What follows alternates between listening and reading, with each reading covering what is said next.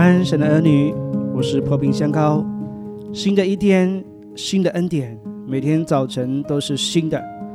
让我们以祷告作为新的一天的开始。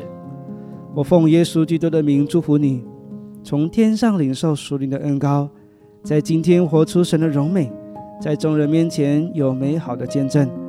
你必不缺少从神来的恩典和慈爱，从早晨到黑夜都蒙神赐福。你出。你入，耶和华要保护你，从今时直到永远。罗马书十二章十四节，逼迫你们的要给他们祝福，只要祝福，不可咒诅。路加福音六章二十八节，咒诅你们的要为他祝福，凌辱你们的要为他祷告。说祝福别人的话是上帝的命令。当我们说祝福别人的话的时候，属灵的祝福一定会领到他。灵界中只有两种国度，一个是邪灵的国度，另一个是神的国度。邪灵的国度不会有任何的祝福，只有充满恶毒、咒诅和纷争。一切美善的祝福都是来自上帝的国度。所以，当我们为人祝福的时候，从神而来的祝福一定会为对方带来一些效用。即使是敌人，他们可能因这里的祝福。在某个时刻愿意悔改而成为神的仆人。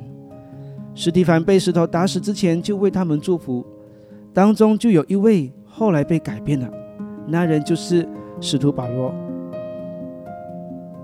民书记六章二十二至二十七节，耶和华小谕摩西说：“你告诉亚伦和他儿子说，你们要这样为以色列人祝福，说：愿耶和华赐福给你，保护你。”愿耶和华使他的脸光照你，赐恩给你；愿耶和华向你扬脸，赐你平安。他们要如此奉我的名为以色列人祝福，我也要赐福给他们。这是上帝的命令，因为上帝要赐福他的百姓，所以神的子民更要保守自己的口，常常说祝福别人的话，这是合神心意的。我们要学习说劝人的好话。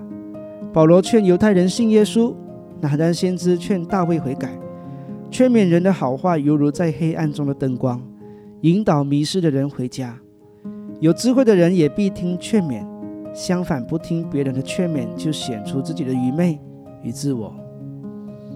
我们要说有恩慈的话，赦免人的话就是一种恩慈。在一个人不该被原谅的时候，你却有宽广的心原谅他人，这就是恩慈。一位妇人被拖到耶稣面前来说，要用石头把他打死，因为他犯了奸淫。主耶稣后来对妇人说：“我也不定你的罪。”这话就是恩慈。